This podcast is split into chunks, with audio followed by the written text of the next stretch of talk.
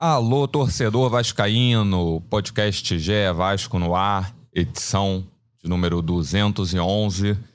Vamos falar aqui do, do empate do Vasco contra Chapecoense, São Januário. São Januário mais uma vez lotado, ingressos esgotados para ver a, a atuação do time depois da goleada né, diante do CRB e também para prestigiar a reestreia de Alex Teixeira, que começou no banco, entrou na segunda etapa, aos 15 minutos do segundo tempo, teve chance. É, mas para falar comigo desse empate sem gols do Vasco com a Chapecoense pela 22 segunda rodada da Série B do Brasileiro, está comigo aqui uma das especialistas que cobrem o dia a dia do Vasco para o GE, Emanuele Ribeiro. Manu, tudo bom? O que, que você traz aí de destaque inicial para hoje? Fala Maurício, fala torcedor vascaíno, prazer estar aqui de volta falando com vocês. Pena que dessa vez não, não depois de um resultado positivo, né? Depois daquele 4 a 0 sobre o CRB, tinha uma expectativa muito grande nesse jogo contra a Chapecoense, muito por conta dos ingressos esgotados, da estreia do, do Alex Teixeira, mas o Vasco encontrou um adversário muito mais fechado, muito mais organizado defensivamente. Acho que o Vasco teve ali os seus problemas de criação, as suas dificuldades de penetrar a defesa adversária, mas também encontrou uma, uma arbitragem muito equivocada nessa partida que prejudicou o, o andamento do jogo. Mas fica aí como, como alento, como boa notícia, né? Já no segundo tempo, a volta do Alex Teixeira, acho que ainda precisa de ritmo de jogo, mas entrou bem, mostra ali uma qualidade interessante para esse time e a gente vai, vai debater, vai falar muito sobre isso aqui. Vamos, vamos sim. Vamos ter que falar de arbitragem, vamos falar de, de Alex Teixeira. O... A Manu, que vem de folga, né? Não, não, estava no, não estava em São Januário, mas quem estava lá e está aqui com a gente hoje, representante do Vasco no projeto A Voz da Torcida para o GE do canal Portão 9 no YouTube. João Mirante, como foi seu domingo em São Januário? Eu vi seu vídeo pós-jogo você falando muito em anticlímax. Foi isso mesmo, é. né? Fala Maurício, fala Manu. Bom, foi isso, né? A festa toda armada para receber o Alex Teixeira, o time vindo de uma bela vitória e talvez da sua melhor atuação aí nessa temporada de 2022, mas encontrou, como a Manu disse, uma Chapecoense muito organizada defensivamente, um time que no pré-jogo que eu gravei para o GE, é, eu também já alertava lá pelo fato da, da Chapecoense ser uma das melhores visitantes, a melhor visitante do campeonato. É um time que tá, faz uma campanha muito ruim em casa e na média tem uma campanha ruim ali de briga contra o rebaixamento, mas é um time que toma poucos gols e veio para São Januário para arrumar um ponto, né? Veio desde o início do jogo com a proposta de se defender, de jogar num bloco baixo. No primeiro tempo, acho até que a, que a Chape saiu um pouquinho mais, mas no segundo, é, basicamente ali até a expulsão do Nenê, né, que a gente vai poder comentar depois, é, um bloco muito baixo, deixando a bola com os zagueiros do Vasco e o Vasco encontrando as dificuldades que, que sempre teve de criação, né? Desde o início da temporada, não só dessa, talvez de outras temporadas, mas dessa a gente já vinha encontrando essa dificuldade. É um time que tem pouca individualidade para furar retranca. Espero que o Alex Teixeira venha a ser é, uma peça diferencial aí. Ontem ele entrou, mas claramente ainda sem o melhor ritmo de jogo, o que é natural. Vamos ver como ele se prepara aí nesses próximos oito dias para o jogo contra é, a Ponte Preta, fora de casa. Acredito que já pode estar num, numa rotação um pouco melhor. Mas é isso, é, era um jogo é, complicado, como todos são na Série B. Quando o gol não sai cedo, a torcida vai enervando, vai ficando também ali angustiada. Essa angústia, de alguma forma, é, muitas vezes passa também para o time. É, acho que enfim, Vasco tentou dentro dos seus limites e, e para corroborar com a Manu, fica a boa notícia da, da, estreia do Teixeira. E não só essa, né? A entrada, acho que do Ignaldo e do Marlon Gomes, mais uma vez, é, é um ponto de, de destaque aí nesse jogo do Vasco tanto o Marlon quanto o Ignaldo, principalmente o Ignaldo, né, entrou dando uma movimentação diferente ali no ataque. Ele sofre um pênalti, não tem como a gente ignorar isso também, um pênalti bem claro, acho que vai ser um, um capítulo à parte, arbitragem, mas o Vasco não produziu muito também, né, foi um jogo de, de baixa produção em que acabou prevalecendo a defesa da Chapecoense, um time forte, um time alto, que conseguiu ali é, bloquear as nossas alternativas e, e, no pouco que a gente criou acabou levando azar também, finalização do Andrei, primeiro tempo ali que podia ser um pouco mais forte, uma de cabeça, talvez seja o nosso lance mais perigoso ali no segundo tempo de, de criação. Enfim, um ponto, o alerta segue aceso, né? A diferença pode cair para quatro pontos em relação ao quinto colocado, mas é isso, não, não tem muito tempo para se lamentar, é trabalhar para o próximo jogo, recuperar esses pontos perdidos em casa. É, o Vasco com, com esse ponto chegou aos 39, é, segue na vice-liderança, mas o Vasco, essa partida entre Vasco e Chapecoense abriu a 22 rodada, né? Então, Bahia e Grêmio, que tem 37, podem passar o Vasco, então o Vasco pode cair para o quarto lugar. E como o João bem lembrou, a diferença para o quinto colocado pode ficar em até quatro pontos, né? Dependendo de, de outros resultados. Realmente, o setor de criação do Vasco mais uma vez ficou devendo, né? É, no primeiro tempo foram pouquíssimos lances de, de perigo. É, o lance mais perigoso, é, na minha opinião, foi até a favor da Chapecoense, que foi uma defesa do, uhum. do Thiago Rodrigues num, num, num, chute do lateral direito, né? O Roney. E o Vasco chegou, teve, teve uma, uma oportunidade com, com o Andrei Santos, o Andrei que se apareceu bem na área, teve, teve algumas oportunidades durante o jogo. Mas vamos começar falando aqui, é, toda a expectativa né, criada pela, pela volta do, do Alex Teixeira, que jogou pouco mais de meia hora, né, entrou aos 15 do segundo tempo, entrou ali pelo lado esquerdo do ataque, é, teve uma boa chance ali de, de cabeça numa saída errada do, do goleiro Saulo. A bola sobrou para ele, mas acho que quando ele viu já estava muito em cima, ele até conseguiu fazer o cabeceio e a bola passou perto da trave. Vou começar aqui pela, com a Manu. É, Manu, o, o, planejamento do, do Emílio Faro já, já era esse mesmo, usar o, o Alex Teixeira é, em parte do segundo tempo, é, ele não tinha condições de jogo, de repente, para um tempo inteiro. Isso já vinha sendo é, planejado, estudado ali durante, nos treinos da, da semana? É, é isso mesmo, Maurício. Ele mesmo fala depois, né, na coletiva de imprensa, depois do, do empate em 0 a 0 com a Chapecoense, que já existia essa programação para ele. Até mesmo quando o Alex Teixeira foi apresentado, ele mesmo disse que não saberia se teria condições de atuar o jogo inteiro contra a Chapecoense, mas a previsão era que ele voltasse a atuar com a camisa do Vasco nessa partida. O departamento médico, desde então, vem falando e trabalhando com essa previsão mesmo, mas nunca garantiram que o Alex Teixeira teria condições de entrar aos 90 minutos. Até porque, como a gente já vinha falando também, né, ele havia jogado pela última vez lá pelo Besiktas da Turquia em maio, jogou alguns minutos no final do segundo tempo estava é, treinando com o personal, mas sem ritmo de jogo, então a avaliação dele foi até positiva fisicamente, mas com algumas ressalvas. E o Emílio Faro já sabia dessa programação, já foi para São Januário com isso em mente, sabendo que o Alex Teixeira não teria condição de suportar os 90 minutos e a melhor opção seria entrar com ele ali no segundo tempo, né? Como a gente falou aqui no, no início, né? Meu destaque, destaque do, do João também. Acho que foi sim uma boa reestreia que dá é, esperança de que o Alex Teixeira poderá ajudar o Vasco nessa segunda parte aí da Série B, mas é preciso ter uma, uma paciência, um cuidado especial com o atacante devido a essa questão de ele estar tá fora dos gramados por muito tempo, né? Mas acho que nos próximos jogos aí, ele entrando aos poucos, já retoma de vez o, o ritmo e fica como titular absoluto desse ataque do Vasco. João, como é que você viu? É... A gente falou já um pouco do, dos problemas de criação, né? Eu, eu percebi também que ali na frente, é, por causa desse problema de criação, a bola pouco chegava né, no Raniel. O Raniel é, não teve praticamente nenhuma chance. E ontem eu também achei o Figueiredo mal. Você, que, como é que você viu? Cara, achei um jogo ruim, assim, de muitos jogadores, né? O Peck e o Figueiredo, é, partidas fracas. O Peck até superior ao Figueiredo, eu concordei com a substituição do Figueiredo.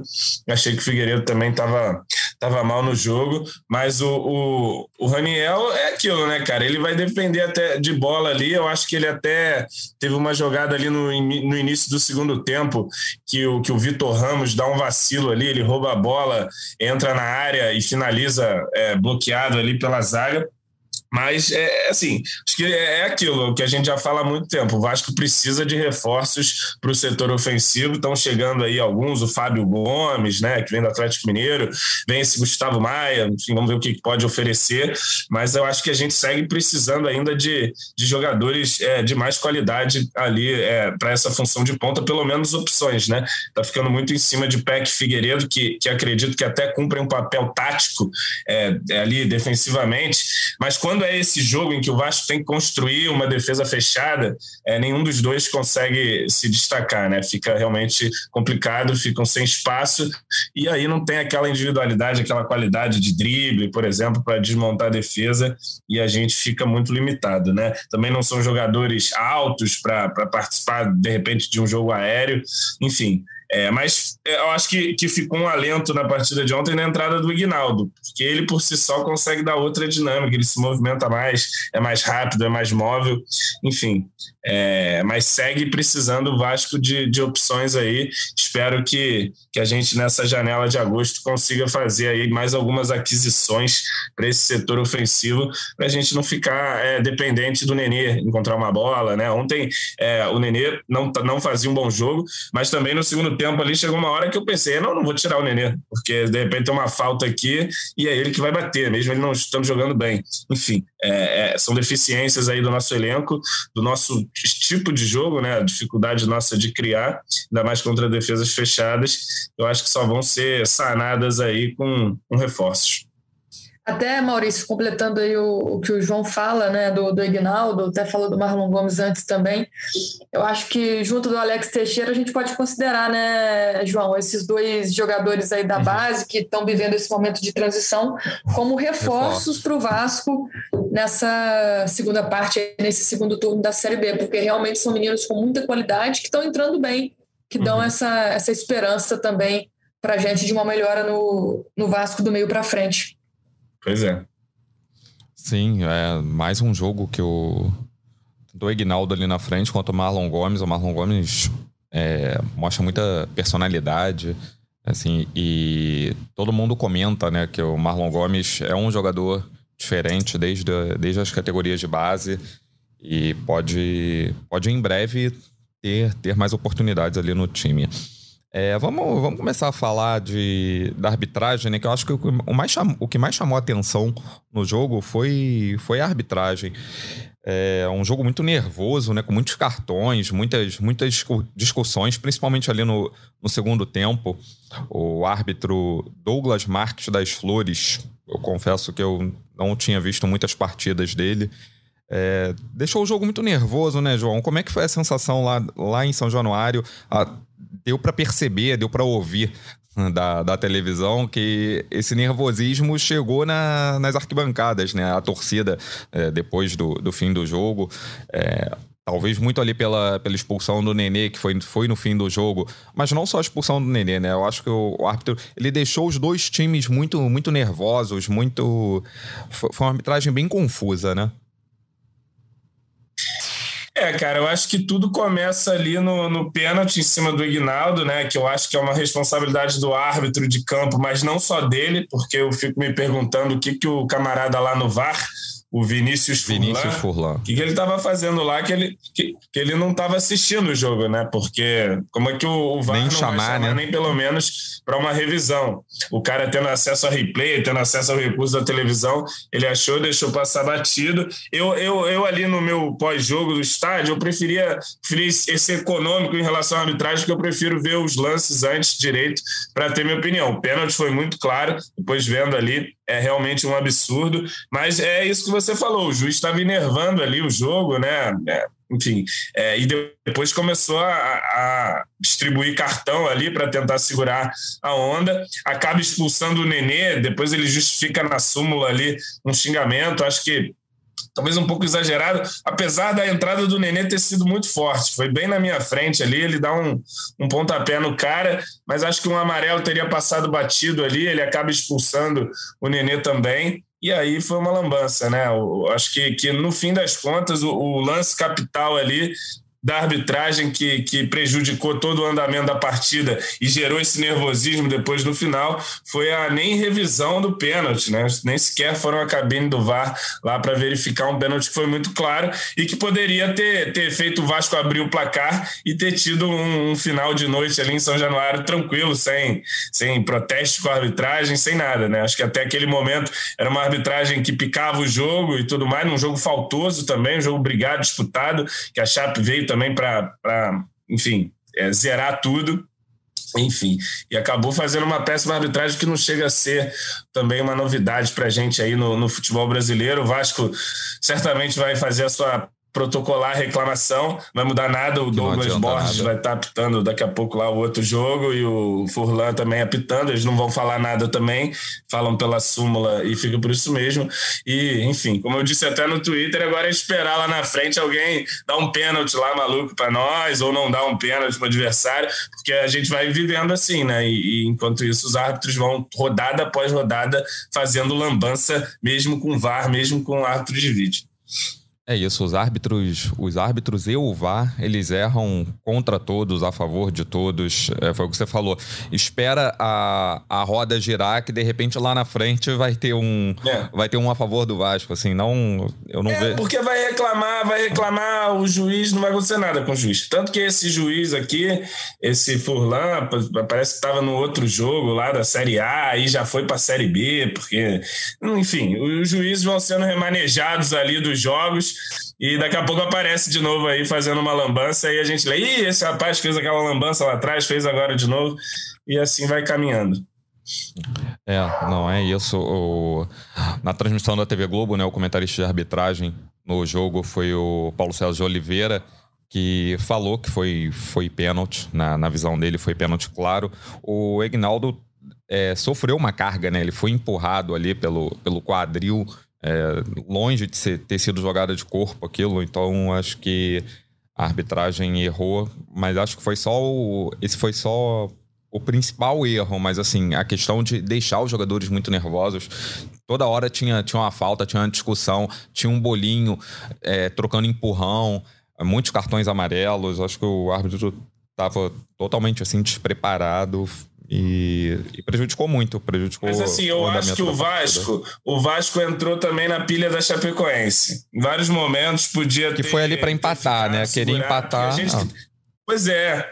Chapecoense quer empatar, o Vasco não. quer ganhar, então a confusão interessa a eles. Então o Vasco muitas vezes é, é, se perdeu nessa de ficar brigando ali, não, não, adianta, bota a bola no chão e vamos jogar, é, porque a confusão interessa quem quer o um empate. E a gente não queria o um empate de jeito nenhum jogando em São Januário.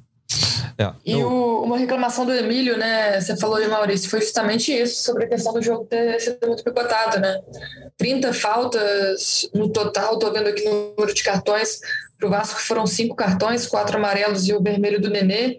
Ainda teve outros cinco cartões amarelos também para Chapecoense. E faltou um vermelho, viu, Manu? Que foi do Vitor Ramos, que fez uma falta, já tinha amarelo ali num um contra-ataque, a falta no Nenê, que até o Nenê fica nervoso e logo depois dá um pontapé no cara ali no, no lado, né? Enfim. Pois é, pois é. é. São reclamações pertinentes, né? Mas é o que você falou, João. Infelizmente, rodada após rodada a gente tá vendo esses erros acontecerem. Eu acho que o principal ali dessa partida foi realmente o VAR não ter chamado o árbitro, né, o Douglas Marques, para conferir esse lance ali do possível pênalti, que para mim também foi pênalti, claro, em cima do, do Ignaldo. E agora o Vasco também perde jogadores aí para a sequência, né, para o jogo contra a Ponte Preta. Não vai ter o Nenê, não vai ter o Yuri, não vai ter o Palácios, né? É, Yuri e Nenê que são titulares, Yuri que tem sido aí um dos pilares desse time, então vai ter uma, uma dor de cabeça aí para montar o time para a próxima partida. Aproveitando esse gancho da Manu, né, é, sobre os desfalques para o próximo jogo. João, como é que você montaria é, o time? O Nenê não pode jogar, ou quem, quem atua muito ali no lugar do Nenê no setor é o Palácio, que também não pode jogar. Os dois receberam cartão, né? Os dois estão suspensos. Uhum.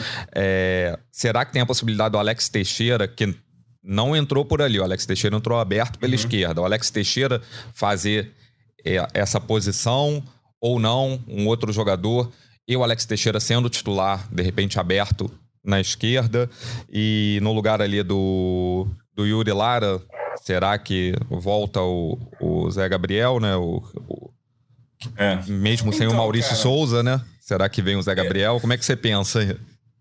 Hoje é segunda-feira ainda, ainda estou meditando aí no que como vamos escalar esse time, mas é certo que, que esses desfalques têm um peso. Eu vejo o Alex Teixeira, se ele tiver condições de jogar 45 minutos, 60 minutos, ele pode fazer aquela meia ali. Acho que o Marlon Santos tem versatilidade tanto para entrar no meio quanto para entrar de volante. Se não me engano, jogava de, de dupla de volante com o Andrei na base, chegou a ter esse entendimento com ele ali. Pode ser interessante, embora seja sejam é, muito, muito jovens, né? Mas é, dado aí a carência do nosso elenco, são os garotos que estão entrando para dar conta do recado. Ainda bem tem conseguido, né? O Marlon, acho que em todas as partidas que ele entrou, é, jogou na, aberto na ponta, jogou por dentro, jogou de volante ontem. É, em todas elas ele, ele conseguiu dar uma dinâmica interessante, conseguiu participar. É um garoto ativo. Ontem pude vê-lo no estádio pela primeira vez, então você repara no, no posicionamento do jogador em todo momento, né? E eu procurei dar uma atenção para ver como ele estava. Achei um garoto que estava muito ligado no jogo, assim, muito consciente do que estava fazendo em campo. É, acho que o Egnaldo pode Olha, eu há um mês atrás eu tava falando, cara, não, deixa os moleques, são muito novos, mas aí eles entram e começam a jogar bola e você começa a ficar mais amolecido, coração mais, mais mole, e eu já começo a ver chances também, mais chances pro Ignaldo. A gente não. não não vai ter opções de banco, então certamente ele vai ter que ser utilizado. acho que é um cara que, que deu uma dinâmica diferente ali de, de movimentação para o ataque.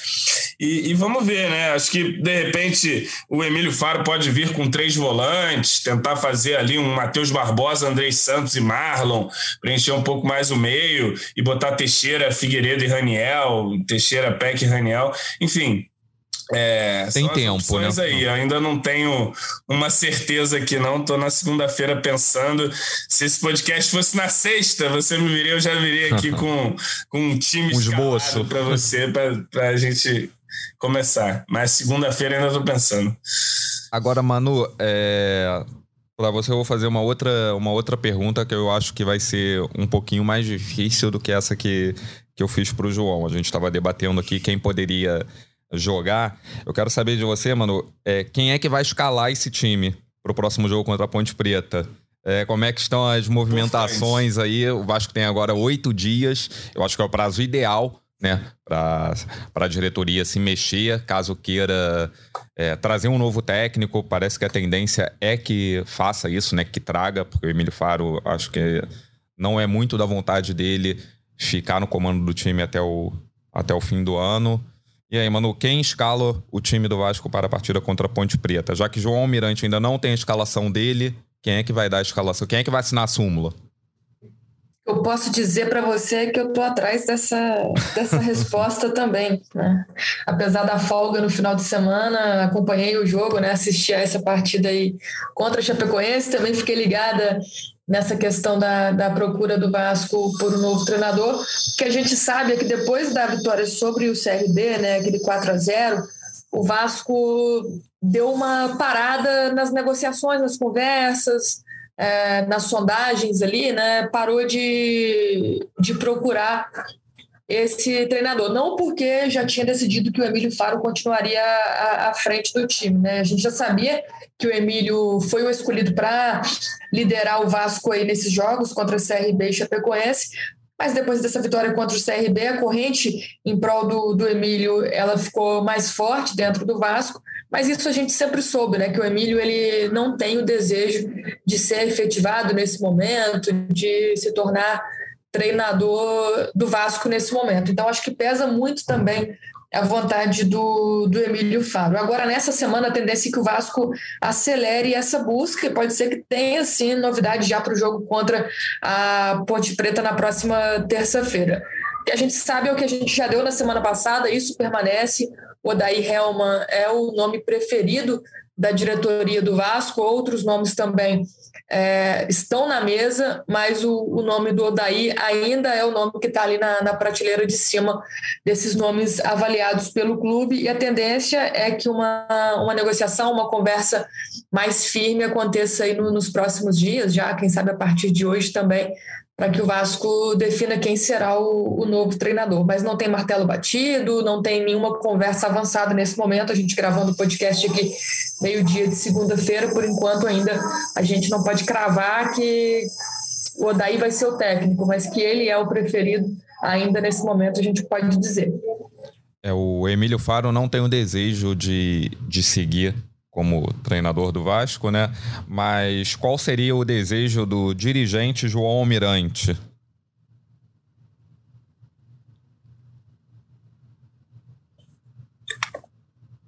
Cara, é...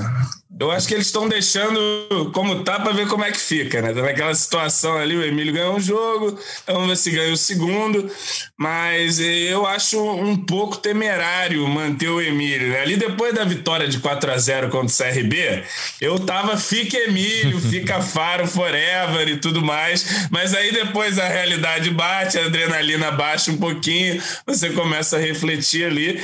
Eu acho que, que seria arriscado, né? O Faro, embora conheça ali o ambiente do clube, ele nunca foi treinador profissional também e era uma das críticas que a gente fazia ao Mauricinho, né? Ele nunca tinha comandado ali efetivamente um time com todas as responsabilidades de um treinador, tá tocando o trabalho ali de forma interina.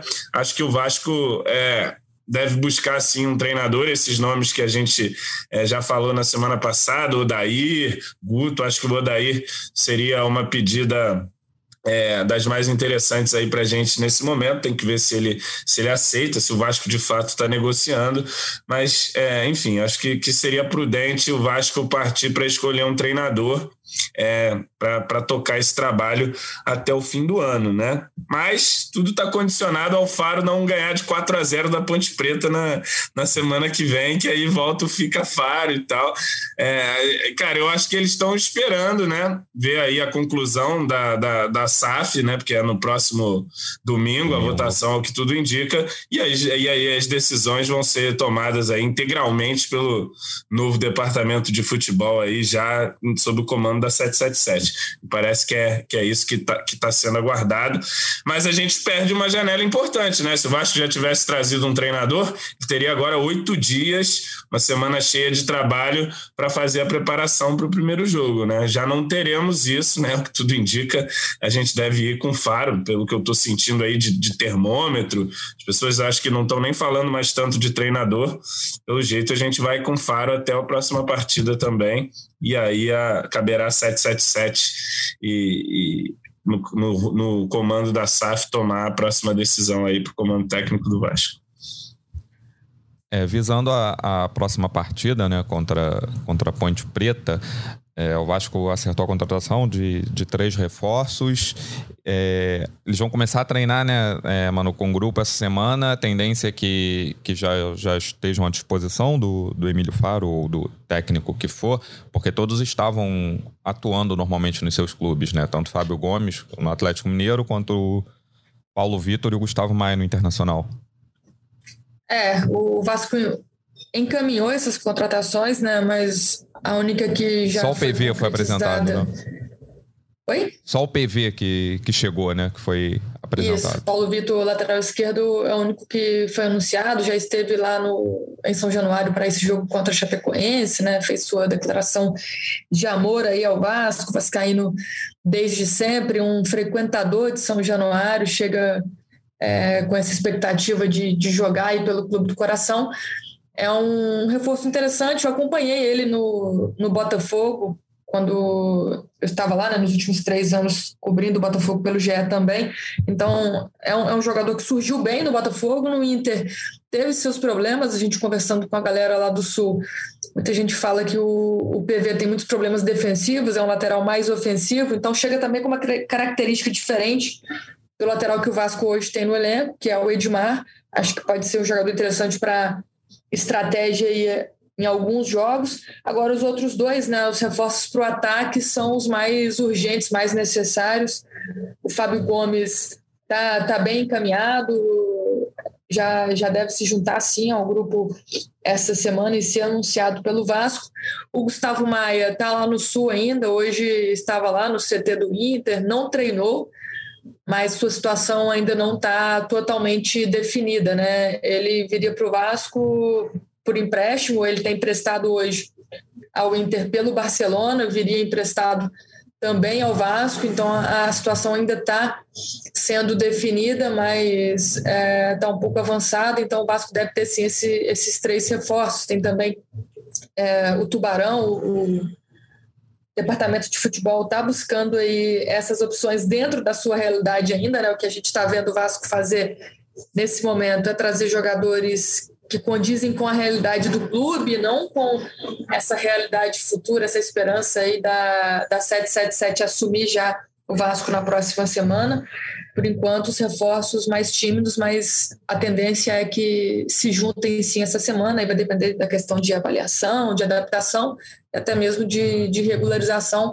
Mas o Paulo Vitor, pelo menos, deverá estar à disposição já para o jogo de terça-feira, sim. É, Manu, tem algum. O Vasco já soltou algum, algum parecer sobre a, a questão do. a contusão do Gabriel Dias, que deixou o gramado ontem, assim, chorando? Já, já, já sabe alguma coisa? Ainda, ainda não tem nada oficial, né, assim, do clube. O que a gente sabe é que essa tendinopatia dele já vinha preocupando o departamento médico Chegaram a falar semanas, em operação, nos últimos né, meses, chegaram a falar em operação, né? Disseram que o caso dele é para operação, João, mas queriam optar pelo tratamento conservador até para preservá-lo ele é, para preservá-lo até o fim do, da série B. Mas acontece que parece que a situação está mais grave eu acho do que pensavam né? Já previam que ele conviveria com, a, com as dores ao longo da série B e mas que antes que Antes ele aguentava. Ele aguentava 70 minutos, 80 minutos do jogo. Agora ele está aguentando nem um tempo inteiro, né? Então, assim, acho que a, a lateral direita também vira ali é, um isso setor carente, porque você não tem o Gabriel, né? Que tem esse problema, é um jogador que não dá para contar, né? A gente já viu aí que, enfim, infelizmente, porque eu acho até que estava jogando bem, ajudando o time quando, quando entrou, né? E o Léo Matos não é confiável também, e a gente não tem banco, né? Mandou o Everton Everton embora. É. Então, assim, então, é, ou vai ter que subir mais um garoto, daqui a pouco a gente está jogando com um time que é, é sub-20 aí no campeonato, né? E a gente já viu que isso não, não, costuma dar muito certo, né? Botar um, dois, três garotos, tudo bem. Botar seis garotos no time, sete, aí começa a complicar, né? Vamos ver o que, que o Vasco se mexe, mas a lateral direita virou também uma posição aí de que a gente vai precisar atacar nesse mercado. É. Exatamente, até mesmo antes da, da lesão, é. né, da, das dores intensas do Gabriel Dias, mesmo antes do Everton ir para o Internacional, o Vasco já falava em reforçar a lateral, agora vira mais uma, uma urgência aí para o clube. Deve pintar novidade sim também para essa posição. É, é uma posição aí para ficar no, no radar de, da diretoria, porque como o João bem falou, assim, o Léo Matos de titular absoluto, dono da vaga, acho que não, não inspira muita confiança aos torcedores vascaínos. É, vamos encaminhando aqui para a reta final do episódio 211. É, só antes de encerrar, Manu, uma semana decisiva, né, para a história do Vasco. É, a votação da SAF marcada. É, a gente sabe que até domingo muita coisa pode acontecer nos bastidores, né? É, mas está marcado, né? Do é, próximo dia 7 de agosto é a votação para o Vasco se tornar a SAF. É isso.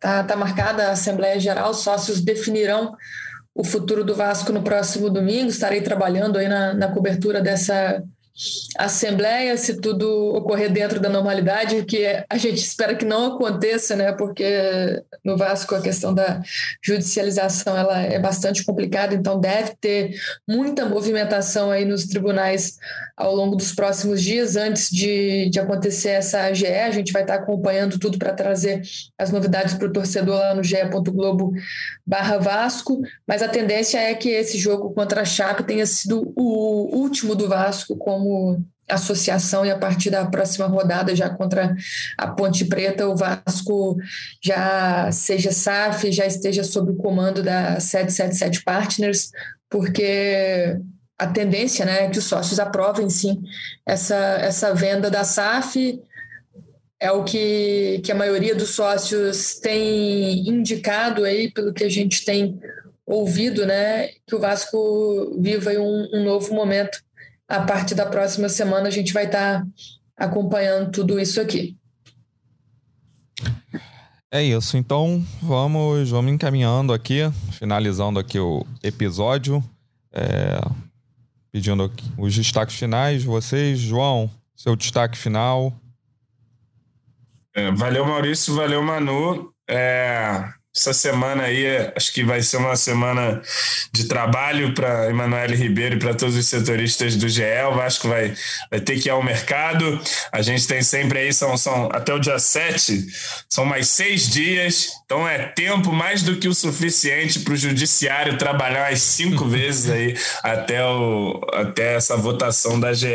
Como a Manu disse, a expectativa é de que, que haja uma aprovação até com grande maioria ali do quadro social vascaíno e no, no próximo jogo com a Ponte Preta já estaremos no, numa nova era aí do Vasco. Esperamos que seja muito vitoriosa, tão vitoriosa quanto foi ao longo de 124 anos, pelo menos em grande parte desses 124 anos do Vasco como clube associativo, né, tendo futebol ali na associação, foi muito vitoriosa. E agora a gente espera que o Vasco é, ressuscite aí e, e a gente esteja fazendo um podcast de um Vasco na Série B pela última vez aqui nesse ano de 2022. Que ano que vem seja muito melhor e os investimentos prometidos venham, cheguem e coloquem o Vasco onde o Vasco merece estar. Um abraço. É isso. Valeu, João. Obrigado pela participação mais uma e vez. Preocupado ainda um pouquinho, hein? Tô, esse time não deixa a gente, porra, ficar tranquilo, né? Ficar ali, porra, tudo para ganhar ontem, mas enfim, seguimos. Vasco sobe.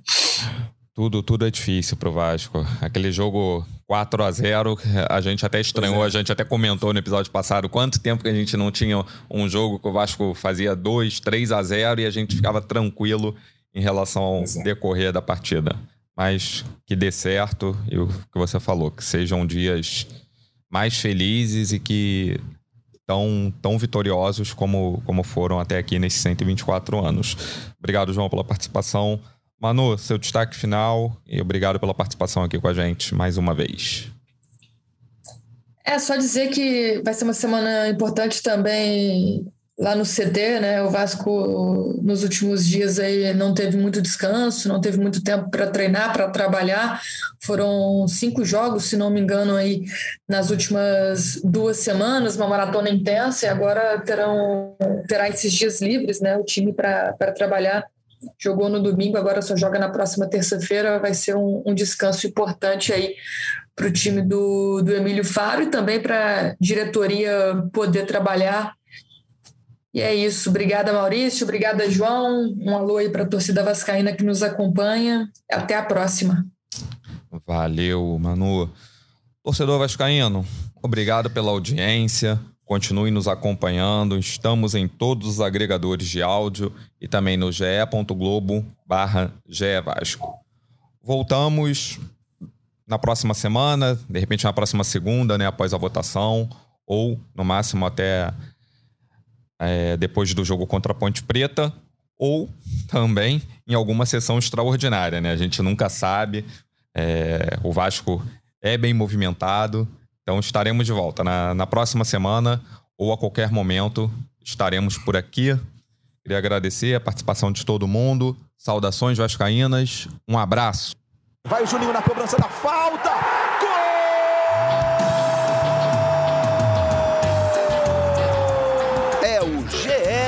Vasco.